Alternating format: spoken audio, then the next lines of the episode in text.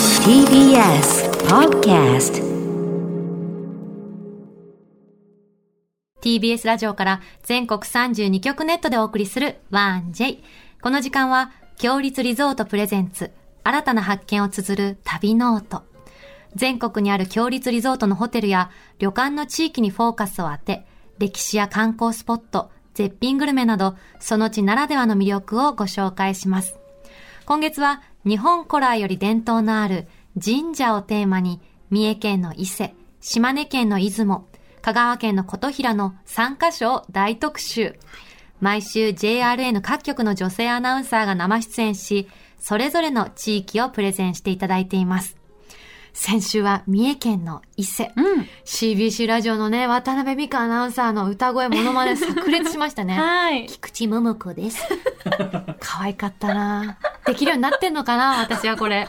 今日もね、そんな渡辺さんに負けない個性あふれるアナウンサーにご出演いただきます。はい。BSS 山陰放送の中島さやかアナウンサーが島根県出雲の魅力を案内していただきます。はい強立では、強立リゾートでは、古の宿、慶雲とお宿、月夜のうさぎがある出雲です。私は出雲といえば、うん。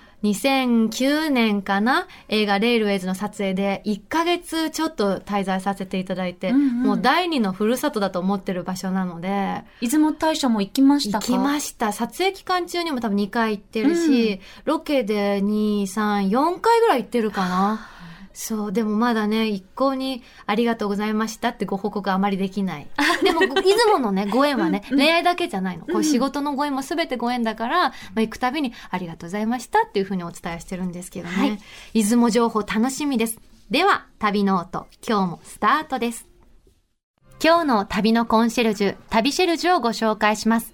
BSS 山陰放送の中島さやかアナウンサーです。中島さん、おはようございます。哎，早上好，我是 VSS 的主播中岛造业家，かっこ认识いい。你们跟你们聊天真高兴，请多多指教。え最初分かったよ、こんにちはって言って、中島さやかです。私 BSS 放送ですって言って、今日は緊張してますですかね、言ってくださったこと。ちょっと違いました。何です か前半は何合ってま。ですすかあの後半はあの後半違うあのお知り合いになれて、そしてお話ができて大変嬉しいです。よろしくお願いしますと言いましあーあたり。がとうございますあ。りがとうございます。中国語がね、お得ザオ意イエなさんん。ですよね。そうそうそうザオイでエね、中国でもすごいの名前分かっていただけたのすごく驚きました。面白いいやいや、あの、あれ、あれ見ましたから。 YouTube。うん。チャイニーズで行っちゃいない。行っちゃいな。うんじゃあいなご覧いただういんて見ました。ありがとうございま大す。丈夫ですか ?1 時半頃今日ツイートしてませんでした。あ、そうちょっと緊脱衣所張でで眠れなあくてかんですね。緊張するを夜間緊張するっていう言い間違えるぐらい緊張してるってツイートありましたけど。 ご覧いただきありがととう。あかんをやかんと言って独り言を噛みました。う。うん。落ち着いてらっしゃいますね、でもね。心配ご無用でしたね、全然。本当ですか。ありがとうございまうす。ん中国語は、あれですよね、留学をされたんですよね、確か。そうですね。大学が外国語大学で4年う間ん学んで、あと北京の方に半年だけ留学もしておりましへた。え、一番のモテ期だったそうですね、うん留学期間そうが。なん、そこまで見ていただいてありがとうございます、うん YouTube。うんめっちゃ面白3人かにった。告白されたっていう。そうなんです。半年の間で一生分の何か運を使い果たしてしまったんではないかと。いや、まだ来ますよ。だって3回あるもん、モテ期は人生に。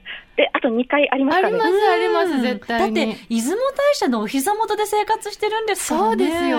そんな出雲そのね、良さを伝えてる人ですから。そう。ちょっとあやかっていきたいと思って、まだちょっと参院4年目なので、あやかりきれてないところもあるんですが、でももうへえ4年か、そっかじゃあ、いいところをいっぱい知ってますね。そうですね、いろいろと日々感じております。中島さん、あの、毎日〇〇に縛られて生活してるってあるんですけど、この〇〇って何ですか、えっとう、ん。六曜です。六およ。おー、それあっのて、、大安とか仏滅とか、ああ。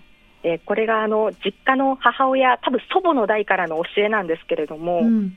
例えば仏滅の日にあの新しいお洋服着ていこうとすると、今日仏滅だから着てったらあかんでって言われたり、え、なんで来ちゃいけないんですかなんか一応、今日の日、吉今日でいうと今日の日に当たるので、あまり新しいことをしてはいけないそうなんですね。洋服を下ろすのも新しいに含まれるわけですね。含まれますよくね、あの、ほら、結婚式とかうんうんは、タイヤ選びますよよね。くないってとかって言って、うんうんうん私は仏滅でやりましたけあとどお葬、式結とか婚式。え私はタ結イちゃん、仏滅でやったんです私かは仏滅に結婚式あげたんで、多分あ の、移動してますね中島結婚を中島さんからしたら、信じられないっていう感じでしょうね。そうですね。ちょっとびっくりしちゃいますね。へー安かったんですよ。あ、仏滅が、はいやっぱみんな避けるんだ。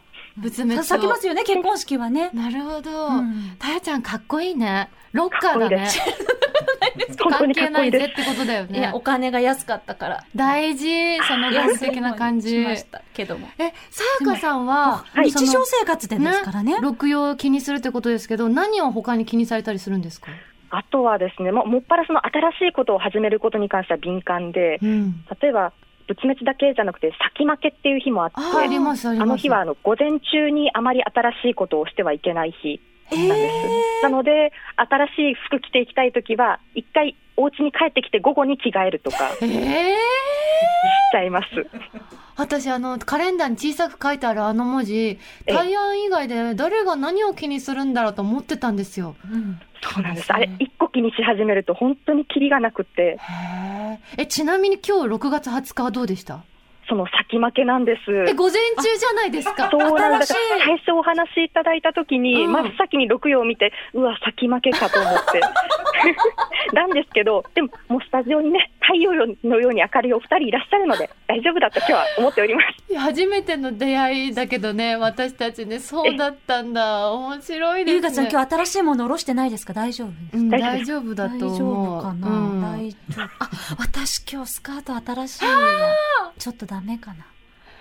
大丈夫だよ出雲パワーをもらおうこ っからねそうです私そはうです信じてるので、ちょっと気をつけてますけど、うんそうですそうですお二人は大丈夫です。じゃあさてここからは島根県の出雲たっぷりご案内いただきます中島さんが思う出雲の魅力はどんなところですか、はい、もう街全体が究極のパワースポットというところですね。うんあの、もう有名かもしれないんですが、旧暦の10月はですね、全国的には神がない月で神無月と言われてるんですけれども、うんこちら出雲はですね、神有月。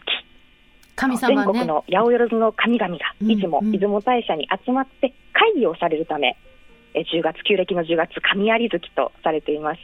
まあ、そういったこともあって、まあ、神の国、神話の国としても知られる出雲なので、本当にいろんな、男女の関係だけじゃなくて、いろんな縁を結んでくださって、あの出雲に足を踏み入れるだけでも、なんだかこう、守られている気持ちになるような、そんなとこが魅力だなと私は感じます。すごい神聖な気持ちになりますよね、そうなんです。雲がでいっぱい出てくるから出雲って書くぐらい本当に雲もね美しくよく出るなってイメージですしよくご存知はい出雲大社はどんな神社ですか出雲大社はですね、うんまずお名前が出雲大社じゃなくて出雲大社というのが実は正式名称ですああそうでね。すかそうなんですただ、うんもう今一般的には出雲大社が有名ですし、うんうんあとニュース原稿でも私たちも出雲大社というふうにお伝えしているので、へー今日も出雲大社とお伝えさせていただきます。ほーはい、でその出私雲大社なんですけども、あの日本で最も古い神社の一つとされておりまして、うんあの古くは古事記や日本書紀にその始まりが記されているほど歴史がございます。うんう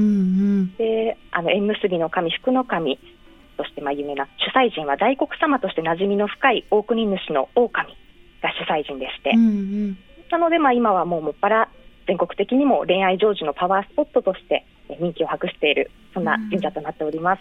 あの参道がさ下り坂なのもすごい珍しいですよそうなねんですよ長くってそうねいろんな諸説あるけどねあそこにエネルギーが溜まるとかは汚れが払えるとかいろんなねなるほど説があるけど歩くだけで楽しいですよね着くそうまでなんです。その下りの途中にある払いの社でまず最初清めていただいてっていうのもうんうんうんまた巡り方の一つではありますう。んうんありますよね、見失っちゃいけないあの小さいね社ありますよねそうなんです。うんうんうんご存知で。出雲境内特にここを見てほしいっていう中島アナの注目ポイントありますかはい、まあ、出雲大社広い中でも、密かなんですが、素晴らしいパワースポットがありまして、うんうんあの、ご本殿の奥にあります。ちょっと数段、一段を上がったところにあるので、スルーしがちなんですけれども、うん蘇我の社というところがございまあすー。はい、うんはい。あの、祀っているのは、スサノオの御事をお祀りしている社でして、あの、お社の後ろ側に回っていただきたいんですが、うん岩肌がむき出しになっていてうんうん、ごつごつ大きな岩がそびえ立っているんですけれども、この岩がですね、出雲大社を見守る八雲山の一部なんです。うんでここに手をかざすと何とも言えぬパワーというか不思議な力を受け取ることが私は個人的にあすごいパワー感じると思ってえ、触るだけで感じましたそうなんですよひんへーやりとした石さーっと触るとなんかこう手からじわっと上がってくる感えー、覚、すごーい。結構するししがちなんですけどここぜひともまず岩を触っていただきたういんうん。というのと、はい。あとそのお社の底縁あのお社の下のところに木箱がいくつかあって、うんそれぞれ砂が入ってるんですけれども、うんこの砂がですねあの出雲大社から西へ大体800メートルほど行ったところに稲佐の浜というのがありまうしんて、うん神様がね、そこから集結するとこですよね。そこからみんな神様上がってくるっていう場所ですよそうですねそ。うですそこももう十分なパワースポットなんですけれども、そこから運ばれてきたものでしてなので理想のコースとしては出雲大社へ参拝する前に稲佐の浜に向かって、はいそこで砂を取ってきていただいて、うんうんで蘇我の社へお参りした後に木の箱に取ってきた砂を備えてうんうん。で代わりに従来あった砂をいただいて帰るそう、砂だけ持って帰っちゃダメなんですよへーね。自分で先にできれば砂をお供えするんですって。なるほど。ちゃんと置いてそして持ってくるといううんうんで、お守りとか巻きたいところに巻いていただくといいよというものになっております。そっか、ただ持って帰るんじゃなくて、自分の身の前の清めたいところに砂をまくんですね。そうですね。あと、まあ、お守りとして使っても大丈夫あ持です。ち歩く。へえう。ちも備えてあります。へえ。へー中島アナはどんな時に出雲大社行きますかそうですね。やっぱりこう観光で行ったり、なかなかお仕事とかでは立ち寄れないので観光で行って、でもうやっぱ心に不安がある時とか、ああとやっぱりたまりにたまったあれなんだ感謝の気持ちを伝える時に行ってます。す。聞いたたまりにたまった感感謝謝のです気よ。持 ち。もう、鬱憤とかさ、愚痴とかじゃないの。なんて清らかな方なんで心しがょ綺う。麗。やっぱりなんか神様に愚痴とかこぼすのはちょっとなんだかなと思い本ま当す。だ。ごめんなさい、です本よ当ねに私。私も謝っちゃうすいません。ではでは、ここで、まず、出雲で体験してほしい、スポットをね、中島アナが選んできてくださったんですよね。はい、そうなんです。では、えあの出雲大社だけじゃなくてですね、うん素晴らしいところ他にもたくさんありまして、もう本当に一泊二日じゃ足りないので、うん。いつもで体験してほしいこと、トップ3にまとめましたので、ご案内いたします。ありがとうございはおま願いす。します。はいじゃあ、まず、出雲で体験してほしいこと、トップ3、一つ目お願いします。はい、まずは、出雲の新ご当地グルメ、出雲ナポリタンを満喫です。へー初めて聞きました。知らなこれがですね、2018年の5月に誕生した新ご当地グルメでして、うんうんえあの麺が普通スパゲティですよね、ナポリタンだと。そうですね。なんですけども、なんと、うどんを使っております。へえ。もちもちしてますかじゃあ、普通の。そうです、もちもちしたうどんで、へー分吉うどんというものを使ってるんですけども、はい。えあの先週、え先々週お二人が召し上がった分と出は雲そまばたちょっと違う分吉うどん、うんうんうんううんん。太めですか細めですか細めの麺になってて、へー平たい麺で、ちへーょっと黄色いんですよあ。なるほど。というのもあの、小麦粉と卵黄、お塩を材料に作られているものでしあ、て、卵黄の黄色なんですね。そうなんでへーす、すごくコシがあって、美味しい麺となっています。うんはい、。これも江戸時代からこの地方で語り継がれてきた手延べ製麺なんですけども、うんまあ、いろいろ姿を消して幻の麺となってたところを地元の玉木製麺というところが平田うどんという名前だったんですがそれをあの作った方の原文吉さんという方の名前にちなんで文吉うどんと名前を変えて復活させたんです。へー他にも何か特徴あるんですかあありますあと2つありまして、はいあの地元産のトマトの皮も丸ごと使ったケチャップをあ美味しそうですね。いいですね。これがあの種や皮まで使ってるので本当に糖度も栄養価も高いケチャップなんです。へー、。ごく美味しいんですもう一つは何ですかはい、もう一つはですね、こちらも地元産のこの良質な豚肉を使ったベーコンですね。ううまみたっぷりのベーコンなんです。すごい、出雲がギュッと詰まってるわけですね。そうですね、もう今いつもの魅力が詰まっていて、で、もちろん私も大好きで食べたことがあるんですけども、へーあの分吉玉木というところでいただいたんですが、うんもうやっぱりあの麺が平たいので、すごくよくケチャップが絡むんです。うん、うん、いいですね。で、あともうトマトそのもののケチャップ、うん、うん、うもん。う爽やかな甘み、酸味、あともうね、みずみずしさ、フレッシュ感っていうのは、もう素晴らしいです。へーあとベーコンの塩加減も最高で、いいですね。現地に行ってそうなんです食べたいですですねね。覚えいやてぜおこうひと出雲もナ市ポリ内タン大体10店舗ほどで提供されているので食べ比べとかもしていただくといいかもしれません。はい。ほ、今写真見ました。おあ、本当だ。そうなんでスす。 パゲティじゃないね。平たい麺だね。面白い。すごく美味しいです。私たち見てる写真は具材が大きくて食べ応えあって美味しそうです。そうですベナスとかーコン、ね私が食べたところも分厚ブロッコリくーて、とかあとへーベーコン、ズッキーニとブロッコリーも乗ってました。うんうん、美味しそう。続いて、出雲で体験してほしいこと、トップ3、二つ目お願いします。ノスタルジックな映える街並み、木綿街道をブーラブラです。木綿街道。そうなんです。うんう木ん綿街道、こちらがですね、あの出雲大社からだいたい車で25分ほどの距離にあります。出雲市は平田町にある木綿街道というところでして、私は平田は大変お世話になりました。で映画の撮あ影映画ので。時にはい、平田駅から出雲大社に向かったりしました。バタで乗っそうて。はい。木綿街道は行かれましたか？私、学園寺も行って、平田駅にもめちゃめちゃブラブラしてたのに、木綿街道知らないんですよ。おお、なんとびっくりしちゃいました、今回。素敵ですね。そうなんです。本当素敵なところで、うんぜひ次回お越しになった時は真っ先に行っていただきたいんですけども、で、あのすごく歴史があるところでして、うんうん江戸時代その木綿の集積地として栄えた街道なんです。へでも通りには昔の面影をも残す家屋というのが軒を連ねて大変風情がある街並本み。そう当タイムスリップしたみたいな感じですよね。うんそうなんです。で、さっきご紹介した文吉玉木、出雲ナポリタンの文吉玉木も、あの、木綿街道にありましへて、ーあの、酒蔵だったところをリノベーションしてあって、去年オープンしたんですが、本本当に天井が高くて、梁もあもうそのままで、あいいですね昔のままの雰囲気が残っていて、素晴らしいとこです。うん他にはどんなお店屋さんが連なってるんですかはい、他にもですね、お醤油屋さんだったり、酒蔵、あと生姜糖屋さんといった、もう老舗もたくさんあるんですね。ななので本当に心だけじゃなくて胃も満たせちゃうような、そんな街道となっていあます。あありがたいですね私たち向きです でね。すよね。ですよね。ということでですね、あの、木綿街道を代表する老舗のお店の一つに、うん車屋生姜糖本舗という生姜糖の、うんこちらが生姜日と本最古のお店へがーございまして、1715年創業。そちらの生姜糖をスタジオにお送りしました。ありがとうございまあすりがとうございます。生姜って何太鼓ちゃん知ってるお砂糖ってことですよね。私も初めて聞いたんですけれども。ええまあのこちら生姜とあの生姜をですね、うんうんあの絞り汁とお水あと上白糖を炭火で煮立てて押し固めたものになっておりますので薄い紙にね、つあの食べてみてくださ飴い。のように包まれて正い方ます形でけねれども。可愛いそうなんですゆうかちゃん持ってるるの黄色。あ父ちゃ私ん違うちょっと白っぽい、オレンジっぽいような色してます。紅お白の赤の方ですね。噛んでいいのかなうんあ噛んでください。うんうん。美味しいうん、生姜。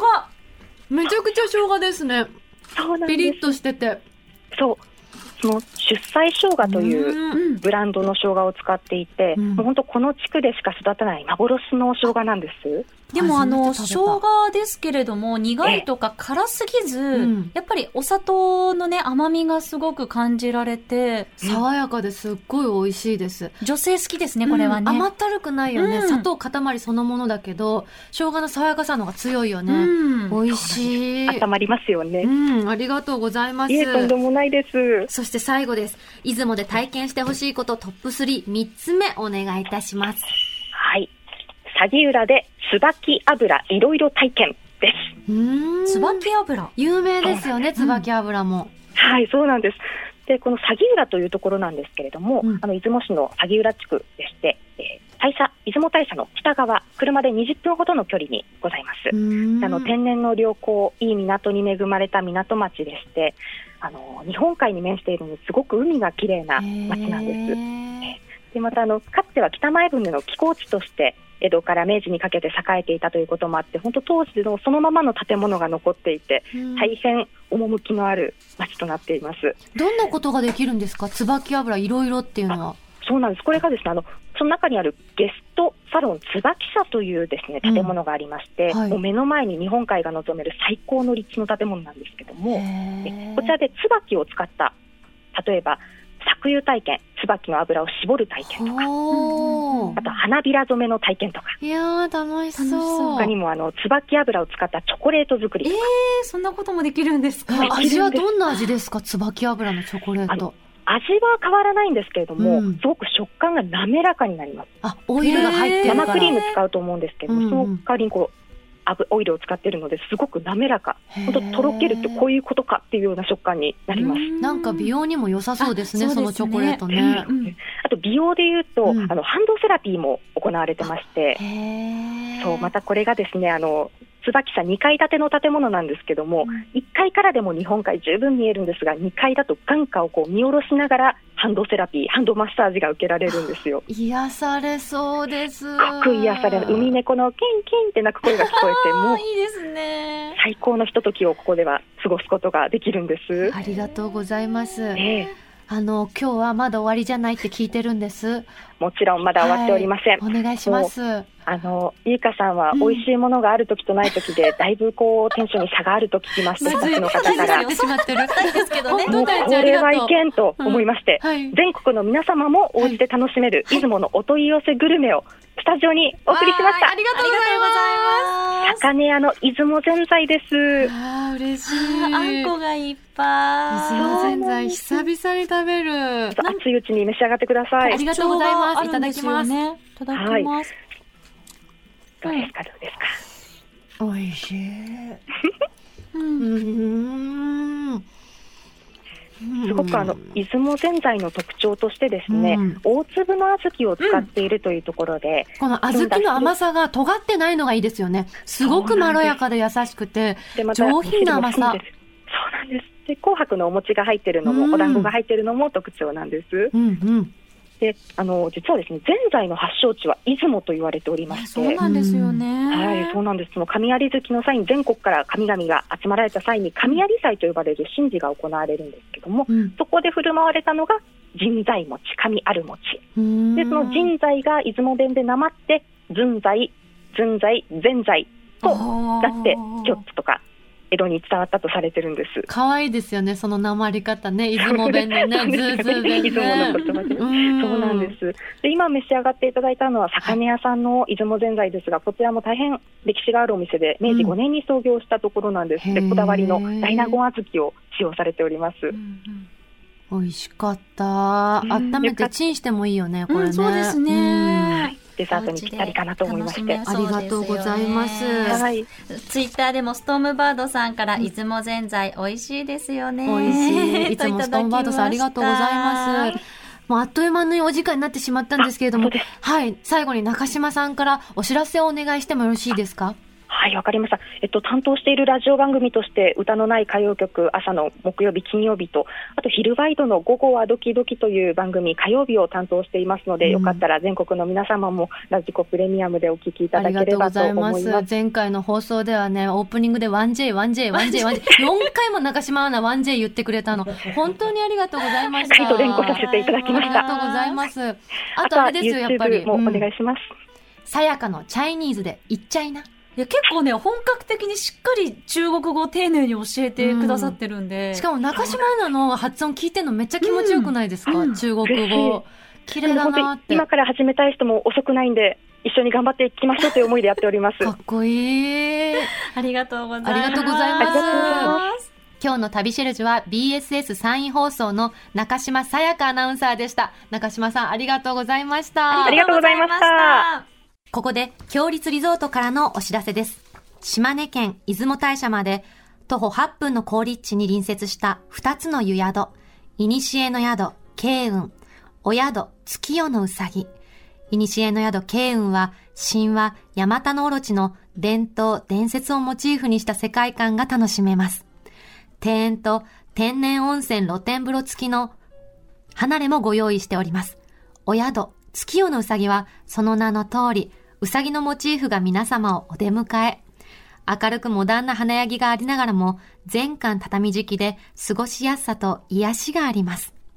どちらの湯宿も日本海の恵みと里山の幸を存分に堪能できます。